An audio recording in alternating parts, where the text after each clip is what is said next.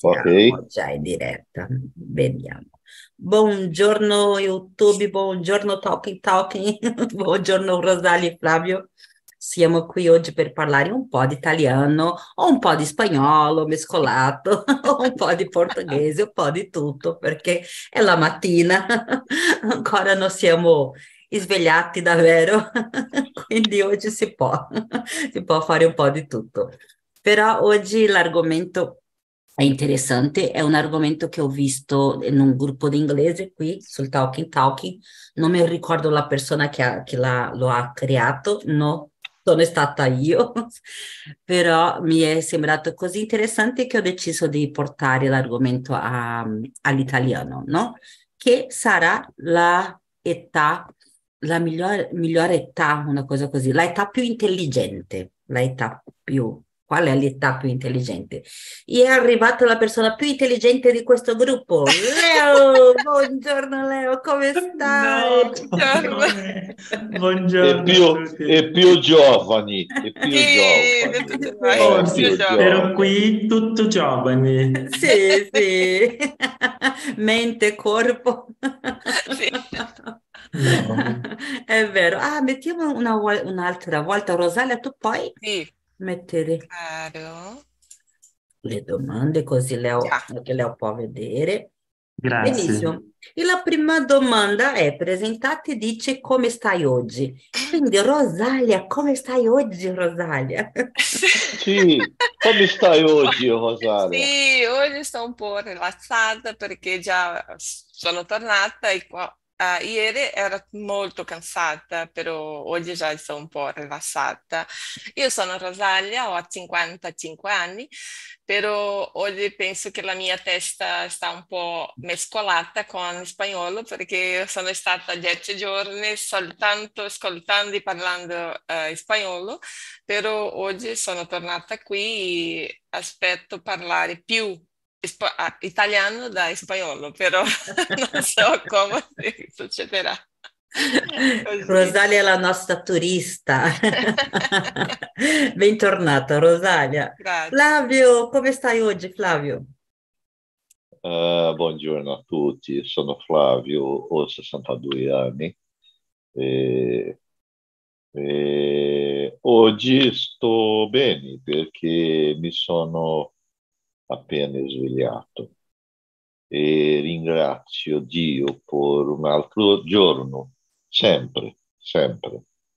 E inoltre, oggi è un sabato soleggiato Ah, e siamo riuniti qui a Talking Talking, ok? E quindi sto bellissimo. Grande Flavio, grazie. Leo, come stai oggi? Chi sei e come stai oggi? Ciao a tutti, sono, sono Leo, eh, ho 28 anni, abito a Mauá, una città vicina a São Paulo, abito con i miei genitori. Eh, oggi sto bene, sto tranquillo, il giorno qui non è eh, caldo, fa freddo qui un po', e- però sto rilassato, no, eh, non vado a uscire eh, oggi, sì che tutto bene. Ah, benissimo. Bene, io sono Chris, sono, abito adesso a Praia Grande, però sono nata a São Paulo. Eh, sono sposata con un argentino, quindi anche ascolto tantissimo spagnolo a casa mia e a volte è, è pazzesco la, la mescolanza con l'italiano, no, Rosalia? Ho una figlia di 10 anni, Agata, eh, sono insegnante di, di portoghese per stranieri e mi piace tantissimo imparare le lingue in generale, no? Soprattutto l'italiano che, che è la mia passione. Oggi sono mm, felice, sono be- sto bene, però ho tantissimo sonno perché la mia gatta mi ha svegliato alle 6 della mattina, non mi ha lasciato dormire, quindi sono arrabbiata con lei, sono- io ho tanto so- sonno, quindi oggi non so, non lo so come potrò parlare l'italiano, nemmeno io. Vediamo cosa succede. Va bene, la prima domanda, no? Che sarebbe la 2, no? Uh, vediamo, Rosalia, puoi cominciare per noi?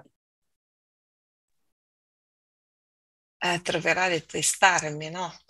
Qual è l'età più intelligente? Uh, io penso che non c'è un'età più intelligente pra, per sviluppare, per fare le cose. Penso che quando si sente che si può, può essere l'età, non, non importa, però penso che quando c'è uh, in giovinezza penso che sia più facile di, di si sviluppare qualcosa, però non c'è un'età più intelligente delle altre. Benissimo. Sei d'accordo, Flavio? Pensi diverso? Com'è per te? Ah, credo che l'età più intelligente eh, sia sempre quella che abbiamo nel presente. Perché la vita è un percorso dove accumuliamo eh, saggezza e ogni giorno impariamo cose nuove che ci rendono migliori. Eh, quindi credo che oggi la età più intelligente per me è oggi.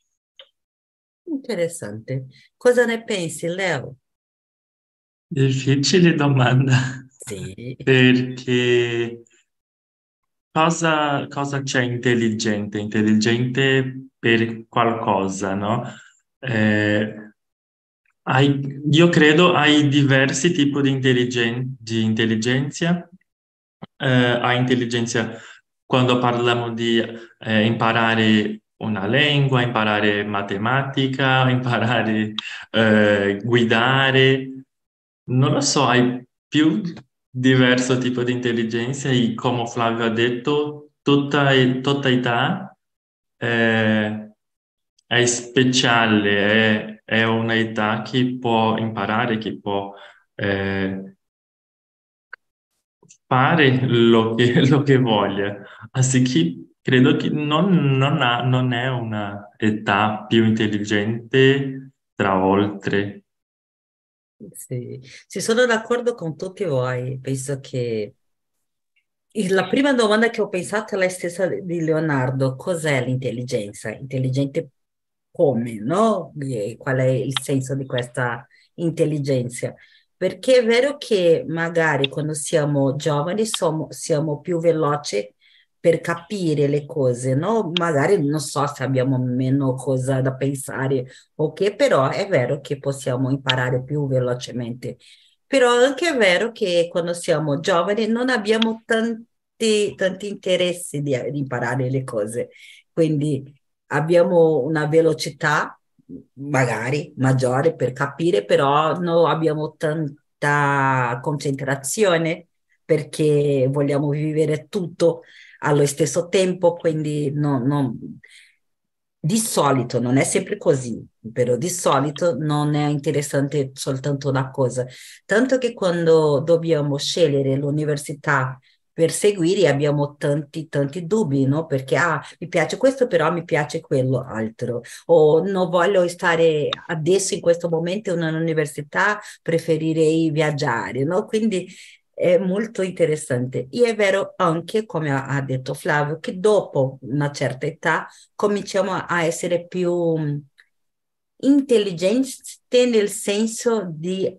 um, accettare che non sappiamo niente, diciamo così, sì. che dobbiamo imparare tutto. Quindi Qual è l'età più intelligente? Mm, non c'è, penso che non c'è, dipende di ogni persona, di essere più, non so se si dice così, più maturo o, o meno, è difficile, no? Rispondere. Va bene. Eh, Flavio, tu puoi continuare con la domanda 3, per favore? Certamente. Credi che nella tua infanzia sia più disposto a sviluppare qualcosa. credo che, perché sì, perché no. Eh? È un po', è, è un po eh, strana questa eh, domanda. Sì, sì. Però perché, sì, per, eh, perché sì, perché no. Uh, secondo me, durante l'infanzia, siamo più sognatori e, e nel mio caso volevo svilupparmi e diventare eh, un adulto spettacolare. Uh, a questa età l'immaginazione non ha limiti mm-hmm. e a volte volevo diventare un astronauta, a volte eh, volevo diventare un supereroe. E, è un'età bellissima perché eh, noi eh, non, eh, ancora non, eh, non vediamo la realtà come è. Eh, la realtà in nostra infanzia è la nostra immaginazione. E credo che sì, è un'età, una età molto creativa. Sì. E magari anche abbiamo più coraggio di fare delle cose. Sì, no? siamo supereroi. Sì. Più coraggio e più tempo, no Flavio? Perché mm-hmm. a volte adesso, ad esempio adesso in nostra vita, magari abbiamo il coraggio, però non abbiamo il tempo, dobbiamo scegliere e tra ness- una cosa e altra, no? Sì, e nessuna, e, e nessuna preoccupazione. Sì. Ok? È vero. Cosa ne pensi, Leo? Mm, credo, credo di sì, che i bambini può sviluppare molte cose, perché i- gli adulti pensi, pensi, pensi e non fare. Tu pensi, tu pensi, tu pensi, però i bambini non pensi molto. I bambini eh, eh, eh, Fanno. va eh, fare, eh, non pensi come in le, in le pareti, Fai e basta, fai e basta. sì, e per la immaginazione, per non pensare nel problema, eh, fare molte cose. E se il genitore eh, guida i bambini bene, credo che i bambini può fare cose incredibili, eh, meglio che molti adulti. Però molti genitori no, non hanno tempo per stare più con i bambini o no, non hai soldi per porre in, in scuola più, uh, come può dire, uh, chi può sviluppare che hai molti ricorsi, molte cose per, per i bambini, uh, però sì, i bambini sono incredibili. È interessante. Sembra che il limite del, de, dei bambini è, dei, il limite che mettono i genitori, no? Perché, ad esempio, se, ho conosciuto dei genitori che sono, che hanno tanta paura di tutto, quindi, ah, perché si può fare male, perché questo può succedere, quindi il limite, il limite che, che mettono eh, ai suoi bambini è tantissimo che eh, i bambini non possono sviluppare tanto, perché è lì i genitori che guidano o che impediscono, impediscono di fare più cosa, no? Adesso quando si, c'è un genitore che sono di incoraggiare i bambini tutto il tempo, no? Di no, che non hanno tanta paura, io penso che, come ha detto Leo, a volte non c'è un limite, si può fare un po' di tutto, si può sviluppare tutto perché eh, c'è meno paura, c'è la possibilità, non c'è tanta preoccupazione, quindi sì, si può sviluppare tantissimo no? nella, nella infanzia, però dipende sicuramente dei genitori, delle risorse che c'è ai genitori e anche dell'incoraggiamento che si dà ai genitori. E questo penso che sia molto importante. Io, ad esempio, ho, sono stata una, una bambina con tante paure, perché cresciuto, sono cresciuta eh, nella città del centro della città di São Paulo, quindi era un po' diverso di uscire da casa, tanti, eh, tante macchine, tutto questo. Quindi per me era difficile. Quando io dovevo andare a, un, a una campagna, ad esempio, avevo paura di tutto. No? Eh, sì, era molto molto eh, medrosa. Con la mia figlia ho cercato di fare tutto diverso, sempre incoraggiare a fare delle cose diverse, a essere più avventurosa, avventurera, non so come si dice, e davvero è per me una grande realizzazione quando vedo che lei c'è il coraggio e l'energia di fare tante cose che io non potevo fare. No? Quindi ho cercato di fare il contrario però ci sono dei genitori che hanno paura e trasmettono la paura ai figli. No? È, è il contrario, lasciano il figlio con tante paure, con tante paure che sono sue, le sue pa- pa- paure. Quindi credo che questo si deve fare molta attenzione per evitare fare questo, no? Cosa ne pensi, Rosalia? Tu pensi che un bambino può sviluppare più cosa come nel tuo pensiero? Ah, io sono d'accordo con tutti voi perché penso che il bambino, quando si è incoraggiato, può fare tantissime cose.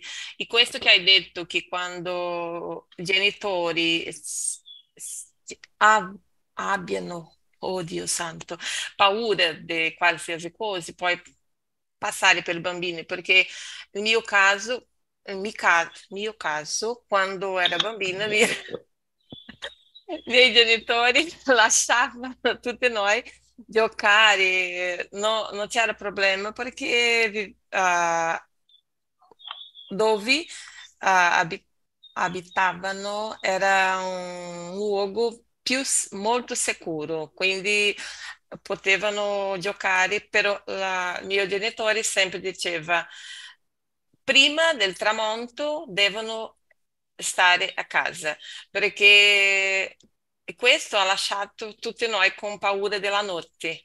Tutti noi non, non, non giocavano la notte non, perché avevano paura di questo. Dopo certo tempo già, già no, però è lasciato così. Io penso che la, quando c'è bambino c'è tanti sogni per fare le cose perché non c'è niente per pensare del pericolo de, delle cose, not, nothing, perché c'è la mente vazia, no, non c'è preoccupazione, non c'è niente, soltanto sognare. Penso che sia, sì, c'è un aiuto del genitore, di qualsiasi persona che puoi aiutare, penso che sia la, la parte più importante nell'infanzia. Sì. Interessante. Va bene, benissimo. Andiamo con la 4. Leo, puoi cominciare? Qual è la tua opinione sull'apprendimento di più di due lingue quando sei un bambino? Hai molto rumore per voi? Qui? No, No, non ascolto. no, Perché il mio, il mio vicino sta con un, Ah, no. con molto rumore qui. Perfetto. Eh, la opinione sull'apprendimento di più di due lingue quando sei un bambino.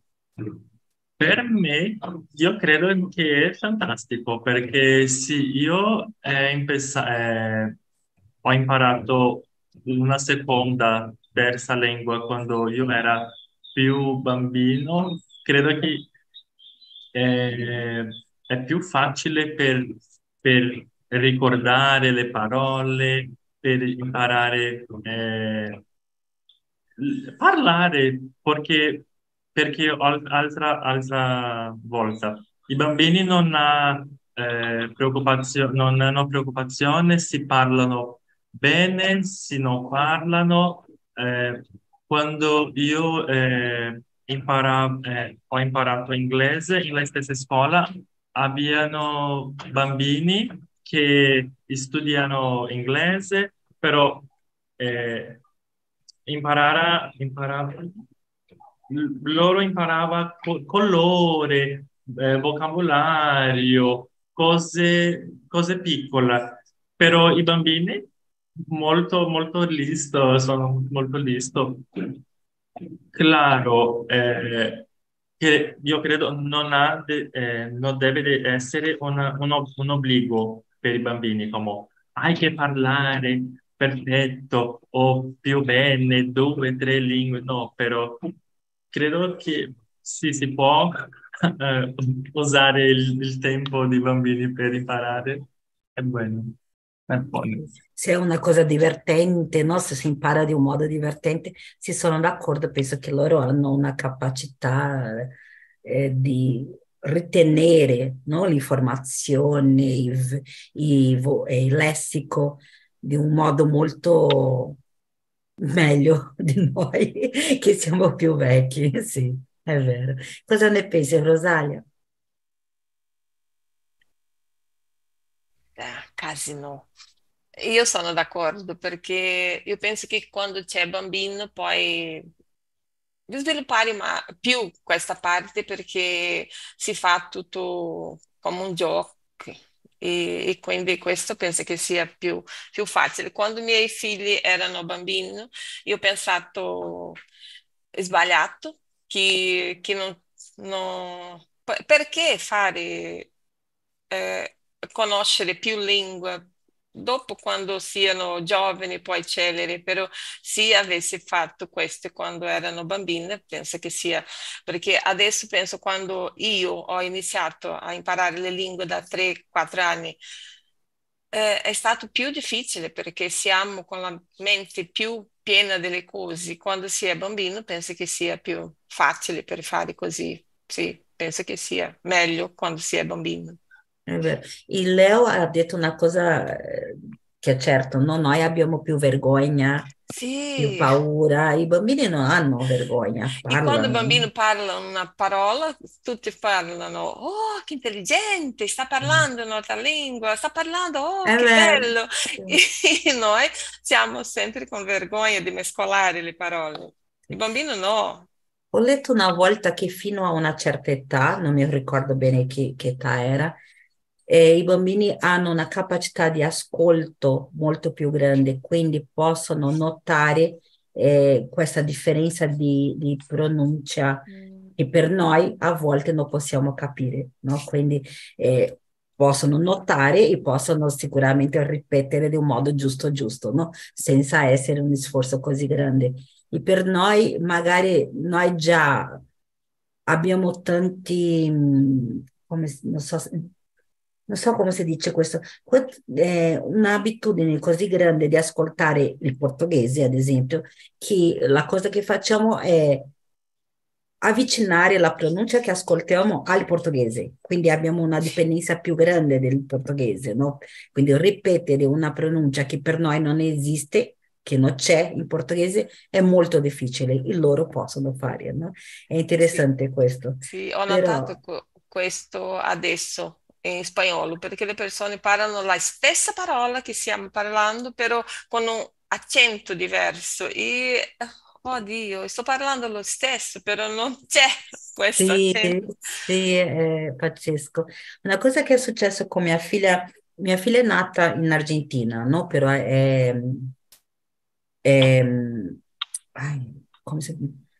È venuta in Brasile quando aveva quando, tre anni, quindi molto piccola. Ancora parlava lo spagnolo, però no, come una bambina di tre anni, un po' strano, no? Come, non so, non diceva gadgetita, diceva tita, tutto al diminutivo, sì, no? Sì. Tagliato, quindi era un po' strano ancora il suo spagnolo. Io anche credo perché da bambina, da, da piccolina, ascoltava portoghese, spagnolo, portoghese, spagnolo, quindi penso che ha avuto più difficoltà di, di pronuncia eh, anche se non nata, se non nata in, in, in Argentina e vivendo in, in Argentina, eh, c'era bambini che parlavano meglio già che, che lei, no? Io penso che, che, sia stato per questo, per le due lingue tutto il tempo. Però eh, dopo questo, anche vivendo in, in, Brasile, ha ascoltato tutto il tempo lo spagnolo perché il padre sempre parlava in, in spagnolo e io in portoghese tutto il tempo. E quando viaggiavo, viaggiavamo e tutto questo, lo spagnolo. Non voleva parlare lo spagnolo, capiva tutto, però quando noi eh, dicevamo, ah, per favore, parli in spagnolo, diceva di no, che non voleva parlare lo spagnolo. Dopo un tempo, eh, credo che le due ultime volte che, ha, che, siamo stati in Argentina, ha cominciato a parlare lo spagnolo senza nessuno chiedere. Ha cominciato a parlare in un spagnolo perfetto, perfettamente.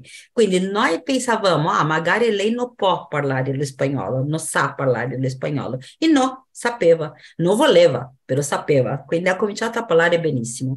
Con l'inglese ha cominciato a studiare l'inglese come seconda lingua, però era un po' pigra, sempre pensavo io, oh, io mi piace tantissimo le lingue, però mia figlia, a mia figlia no, no non le piace. Però è stata la stessa cosa, no, non voleva tanto, come noi studiava molto, andava sempre a studiare, no, una volta alla settimana soltanto, però non era una cosa così e dopo un tempo anche ha cominciato a parlare l'inglese con il gruppo della scuola che era molto divertente e con una pronuncia bellissima. Non sapeva tanto, tante varietà di parole, però quando parlava una parola aveva una pronuncia bella, no? Adesso giusto ha um, smesso di studiare l'inglese, noi siamo un po' preoccupati di metterla di nuovo e ha smesso per colpa nostra, occhio, no? Perché è, una, è un peccato, penso che davvero questa età a volte non è che si ascolta, ascolta il risultato del momento, perché loro hanno questa resistenza come non voglio, non mi ricordo, no, no, voglio giocare, però quando cominciano a parlare, perché lì, noi non sappiamo, però quando cominciano a parlare è una sorpresa bellissima e una capacità molto più grande di noi, eh, per quello che ho visto già, no? Flavio, tu hai avuto alguna esperienza? Cosa ne pensi di questo? Dei bambini imparare più di una lingua, no? Quando... Oh, io sempre come sono un ingegnere, io sempre eh, uso eh, la macchina per eh, eh capire il nostro corpo, perché eh, è simile, nostro corpo è una macchina. Eh, ma in questo caso credo che eh, nostro eh, cervello è come un computer, ok? E, e i bambini sono i, i, i computer nuovo con eh, una memoria de, del disco rigido eh, vuota e, e credo che sia molto più facile imparare tante cose da piccole, perché abbiamo il cervello vuoto e molto attivo, senza preoccupazione, desideroso di imparare cose nuove. È come un computer nuovo che è molto veloce e ha molto spazio per conoscenza, per cose eh, nuove. E eh, durante il tempo eh, comincia a, a assorbire eh, conoscenza e comincia a, a, a, a si diventare lento perché è molta conoscenza per, eh, per controllare, ok? E ne, nel, nell'infanzia eh, eh, imparare due tre lingue è più facile perché eh, siamo un computer nuovo e molto molto veloce, ok? Benissimo, interessante. Va bene. E Leo ha risposto a questa domanda? Sì, no? Quindi continuiamo con la prossima, no? Ehm, vediamo la 5. Rosalia, per favore. Certo. Uh, quali sono i vantaggi e gli svantaggi dell'età? Sì, penso che tutte le età hai vantaggi e svantaggi, perché quando siamo bambini abbiamo il vantaggio di fare tutto quello che abbiamo voglia, però uh, non c'è però no, non abbiamo la libertà di fare tutto quello che vogliamo perché siamo eh, guidati per i nostri genitori. Dopo, quando siamo giovani, abbiamo tanti sogni, però non abbiamo soldi, dipendiamo dai nostri genitori anche.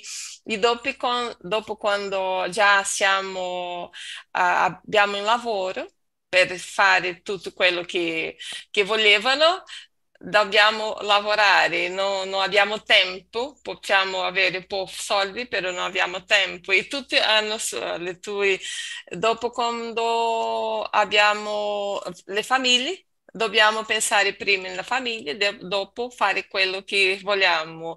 E quando la nostra famiglia già, già sia formata, pensiamo che abbiamo più libertà, però dobbiamo pensare in loro per come aiutare per sviluppare più.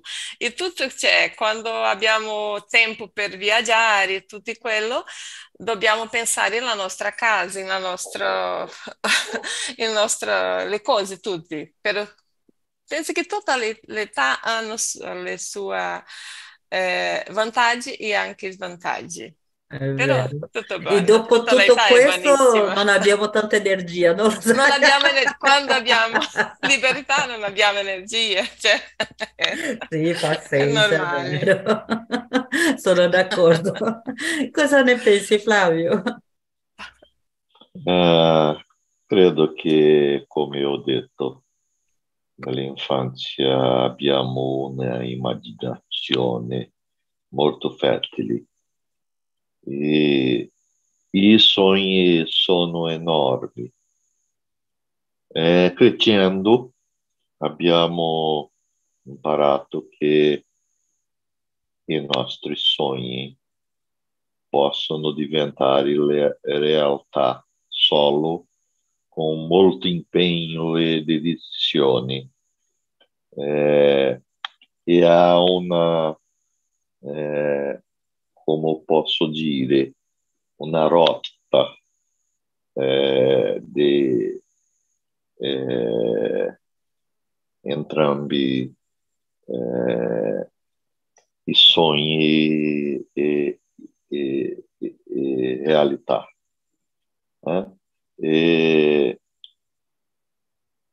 Ha vantaggi e svantaggi, certamente, Eh, ma tutto è una questione di apprendimento. Ok? Va bene, va benissimo. Leo, cosa ne pensi?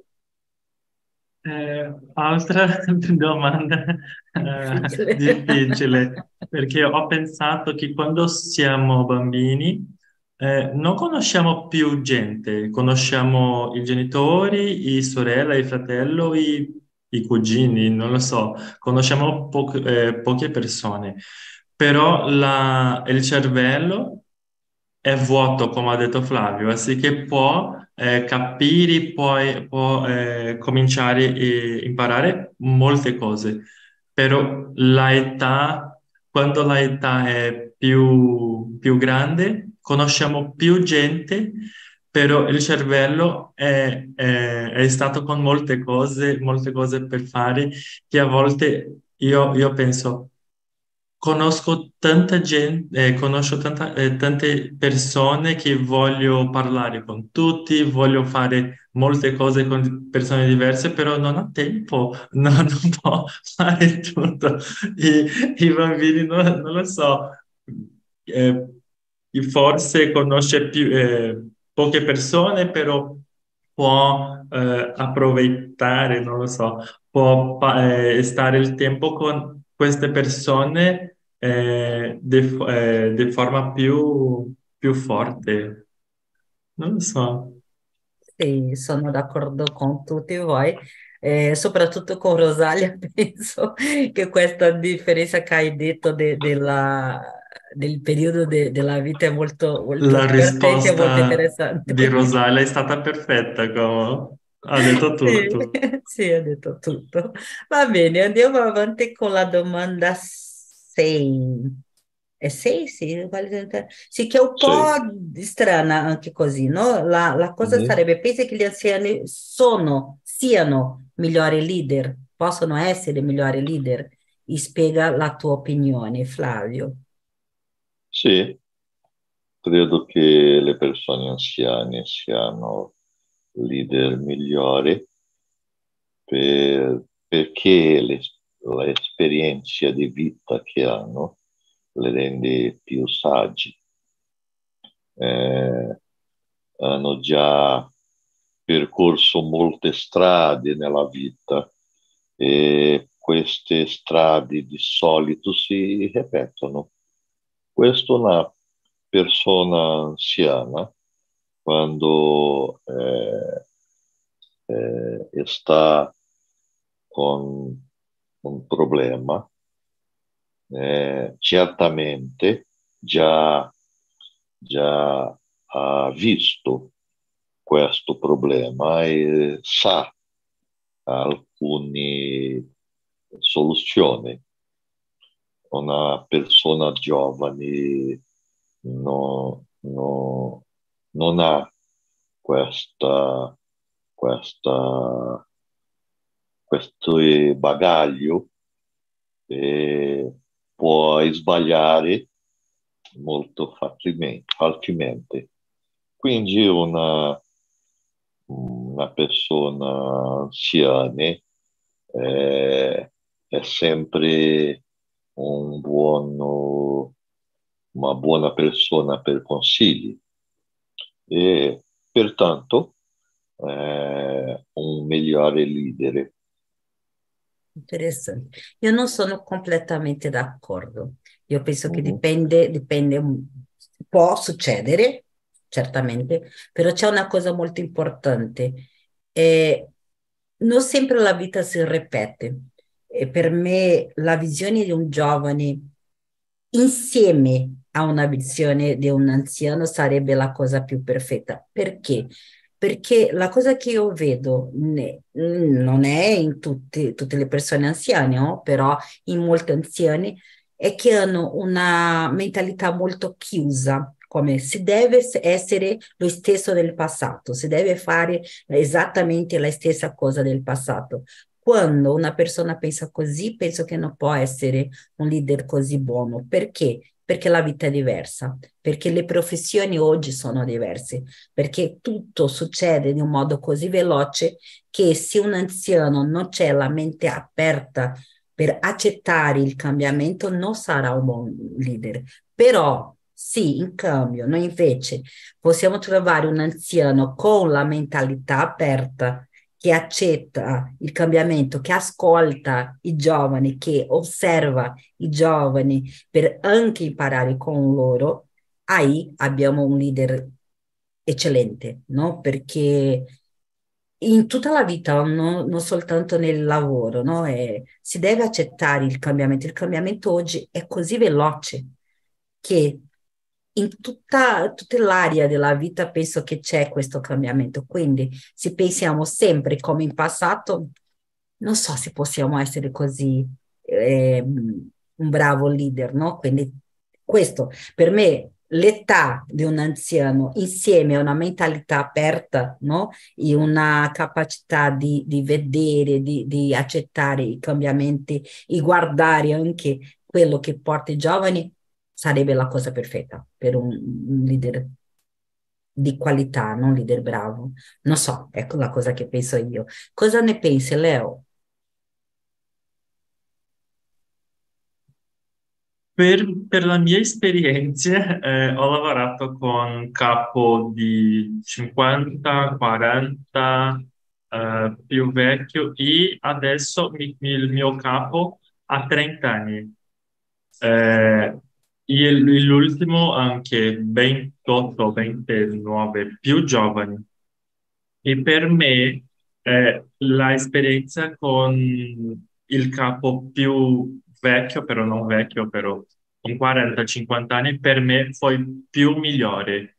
Eh, perché credo che eh, per l'esperienza, per eh, conoscere più di lavoro, eh, le preoccupazioni di, di loro, eh, cre credo che non hai più ansietà. Io percevo il mio capo che sono più giovane ha una paura, un'ansietà, per, hai che fare tutto alla stessa volta, hai, non, non so, e tutto, e tutto il, il, eh, la gente che lavora eh, ris- eh, ritenne eh, questa sensazione di paura, di ansietà, e io percevo, ah, il mio capo che era più, eh, più vecchio, sapevo come controllare, come guidare meglio i, il, il la, le persone.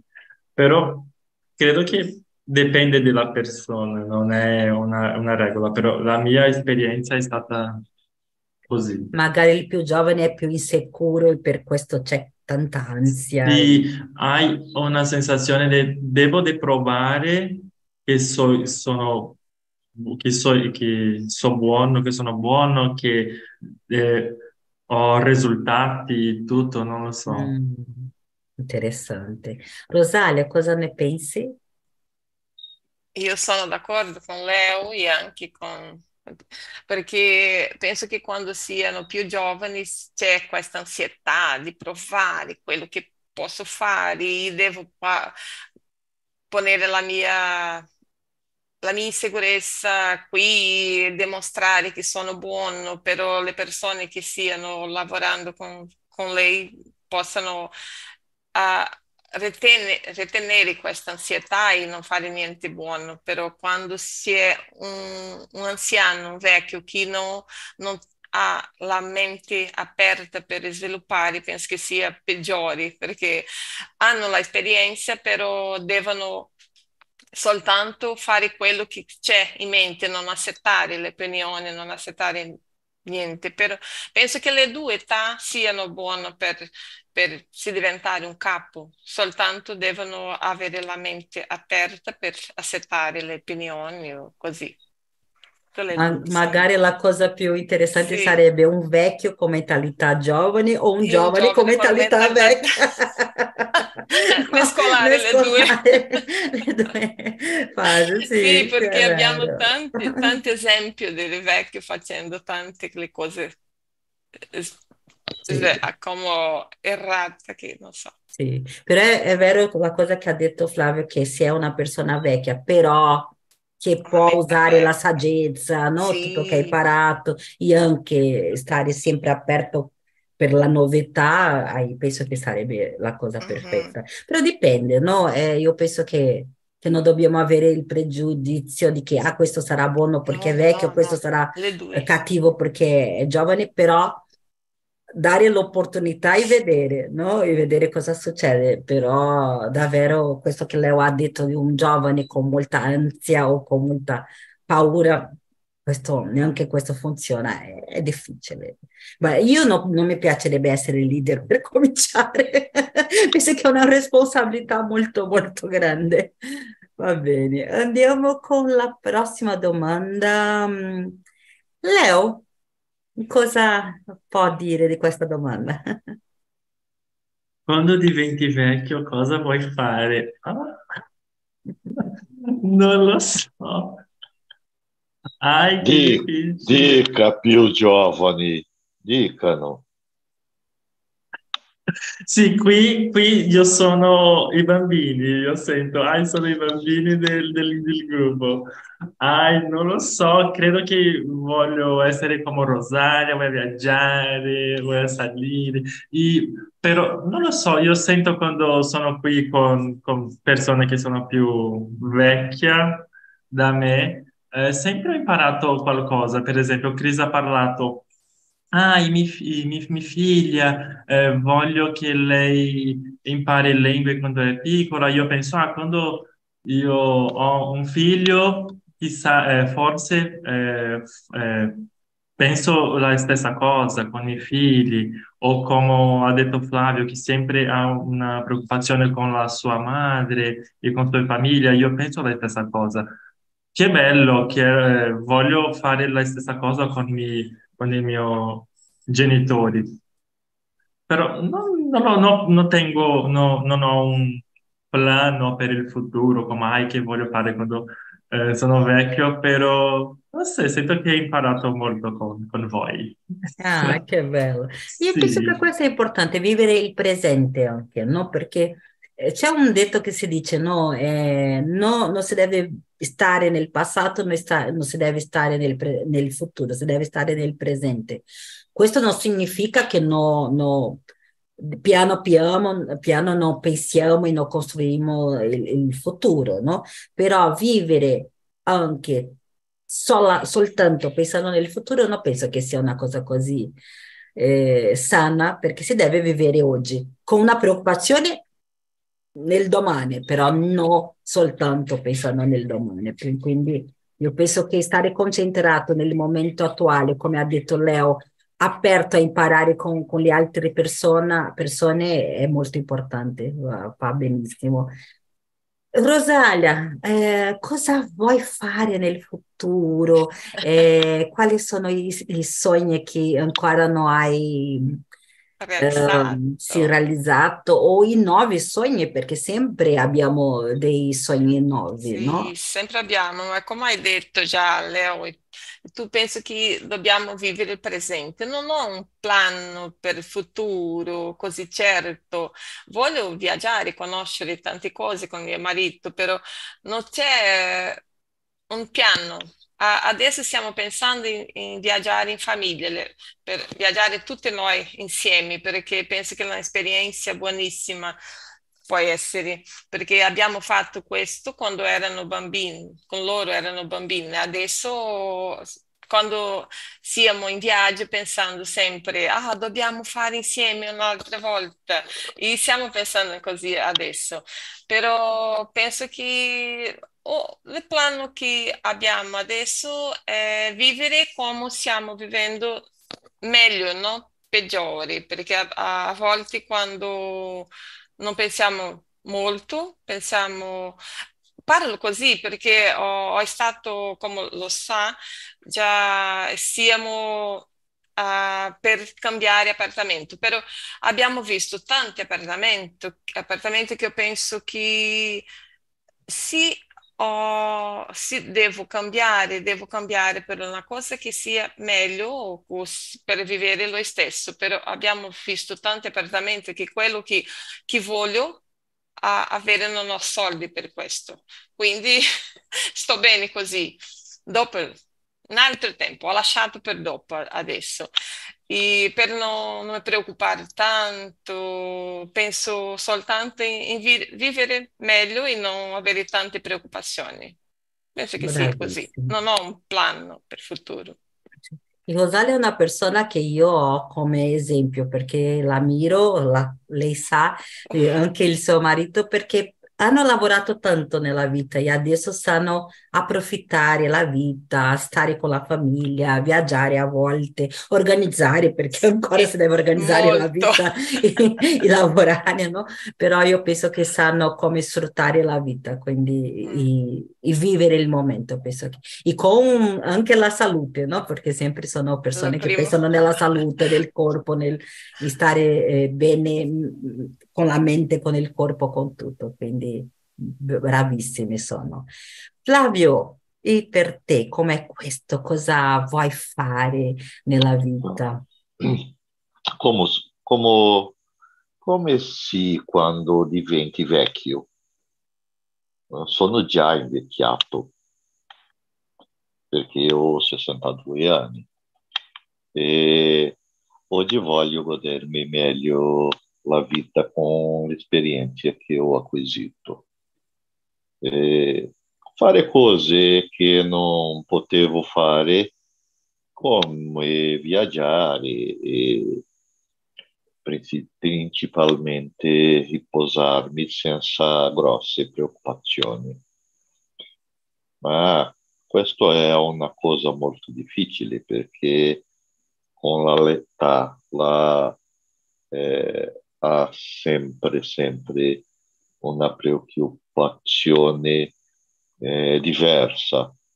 Eh, ma è, è possibile godere meglio la vita, certamente, sicuramente. Benissimo. Io vorrei fare la cosa che io faccio già, no? Io vorrei continuare a, a studiare, a lavorare con le cose che mi piacciono, a godere la famiglia, a viaggiare, viaggiare, viaggiare sempre che sia possibile, perché penso che se, se è possibile imparare tantissimo quando viaggiamo, no? Eh, imparare tutto, no? imparare la cultura, imparare a divertirsi, imparare a stare con, con la persona che, con cui viaggiamo insieme, quindi è, è molto molto bello. Penso che anche cuidare del, del corpo, come ha, ha detto eh, Rosalia, della mente, tutto questo è una cosa che dobbiamo pensare sempre e è bello anche pensare in questo perché è dimostrare l'amore per noi, no? Quindi se prendiamo cura di noi è perché anche eh, abbiamo amore per noi stessi. Quindi io penso che sono in buono eh, cammino, diciamo così, che sono felice come vivo la vita adesso e voglio continuare così. Andiamo con l'ultima domanda perché già non abbiamo eh, molto tempo. La DEC mi, mi, sembra molto interessante. Pensi che con l'età il nostro cervello diventi pigro? Spiega la tua risposta. Cosa ne pensi, Leo? Cominciamo con te. Io penso di sì. Che hai giorni che ah, non voglio pensare, voglio rilassare, e guardare il TV con qualcosa più leggera. Eh, Credo di sì, il- il- vedo il mio genitore come, ai, no, ai, molto difficile, ai, non voglio capire, ai, Leo, fare tu, fare tu. Nemmeno di... cercano di fare, no? Come già, sì, come, ai, Leo, eh, il mio, il mio telefono, no, no, qui, fare tu. Si ascolta molto una, una, una frase di ah, sono vecchio già, no, no, no, no, non posso capire, fai tu, no? Cosa ne pensi, Rosalia? Sei d'accordo? Questa frase è usata tantissimo. No, oh, fai tu perché sono vecchia. Mamma, no, devi imparare. No, no, fa per me perché già, sono vecchia, no, non voglio fare così. È un'escusa, sì, no? È un'escusa per non fare, per pigrizia. Sì, io ho visto così perché la mia mamma, quando ho iniziato a imparare l'italiano, ho parlato per lei, ma andiamo a imparare insieme perché sempre parlato che voleva imparare, però uh, la mia mamma aveva una, una, voglia più grande di imparare tutto, sempre leggendo. E quando ha iniziato, uh, lasciava per lei tutte le cose scritte per leggere, però una volta ho visto che non, non aveva iniziato nemmeno a leggere quello che ha lasciato per lei. Ha parlato, no, sono molto vecchia adesso per fare, ho tante da fare, non voglio fare così, sì, se fosse giovane iniziava, però adesso no. ha detto, ma io la voglia di fare, no, non c'è più. Però penso che sia così. A, volte penso lo stesso perché in fine settimana penso, no, adesso non voglio fare niente perché la mia mente sta è piena di tante cose, non voglio imparare niente, però è soltanto per la, per, per, per essere pigra. Che, che cominciamo a essere più selettive, no? Sì. Ad esempio, magari con la cosa che davvero mi, mi, piace non sono pigra, però con le cose che già non è così sì. interessante, già pensavo, ah, perché do, devo fare? Quindi sì. già no. no? Quindi... Iniziamo a ponere le cose uh, prima. Oh, adesso voglio fare così, dopo penso in questo. Eh? È questo perché ah, adesso sto pensando in partecipare dopo di questa riunione, una riunione di inglese, però già sto pensando, ah, penso che voglio lasciare per la settimana prossima, perché voglio fare, la mia mente già, già, già c'è così, voglio fare biscotti, voglio fare panni, dopo Altre fare... cose. Però a volte penso che non è sbagliato, no? Essere più selettivi e fare più le cose che, che, che ci piacciono, perché già abbiamo fatto tante cose per obbligo, per la famiglia, perché dovevamo studiare, perché dovevamo lavorare, perché dovevamo eh, aiutare i figli. Dopo essere un po' più selettivi e fare più le cose che ci piacciono, non so se è così una, una idea sbagliata. È sbagliato non fare niente? Non fare niente per pigrizia, quindi non imparerò più niente, non viaggerò perché sono vecchia, non farò questo perché sono vecchia, come cominciare a non fare niente, niente, che io conosco tante persone anziane che, che fanno così, non fanno davvero niente, e la mente una cosa che non funziona, come sempre dice Flavio, il corpo è una macchina, no? La mente, anche la mente. Se tu cominci a non fare niente, il corpo si ferma è così, no? Quindi, eh, però scegliere un po' di più non mi sembra sbagliato, non lo so. Cosa ne pensi Flavio? Siamo più pigri adesso? Non siamo? Mm. Perché? Bene, come eh, io già ho detto, eh, ho detto, credo che con l'età il nostro cervello rallenti, così come il nostro corpo eh, come macchine ci logoriamo nel tempo e abbiamo bisogno di equilibrio e saggezza per continuare a muoverci. E sono d'accordo con voi, perché, per esempio, io mi piace whisky, mm-hmm. mi piace molto, eh, ma non, non posso bere whisky come beveva mm. alcuni anni. No, no, non è possibile. Eh, quindi eh, eh, io bevo whisky, eh, pochi whisky, ma con molta meglio qualità. È come eh, il cibo. Ah, e, eh, oggi eh, capisco un piatto in un bel ristorante con un, un piccolo bife prepara- di, con preparazione speciale e degustare questo è un, un piacere. Eh? Eh, quindi con l'età eh, è meglio la qualità e non la quantità. La quantità no, non importa più. Sì, sono d'accordo.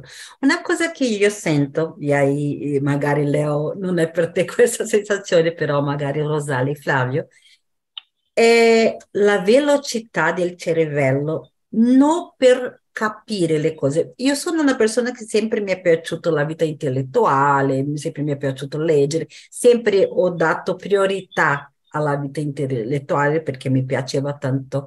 Eh, quindi mi considero una persona intelligente, però negli ultimi anni sento che la mia capacità di memorizzazione è più lenta. Aspetta, aspetta, un, aspetta, aspetta. Io non mi no, lascio. Non, non è lenta, no, no, aspetta.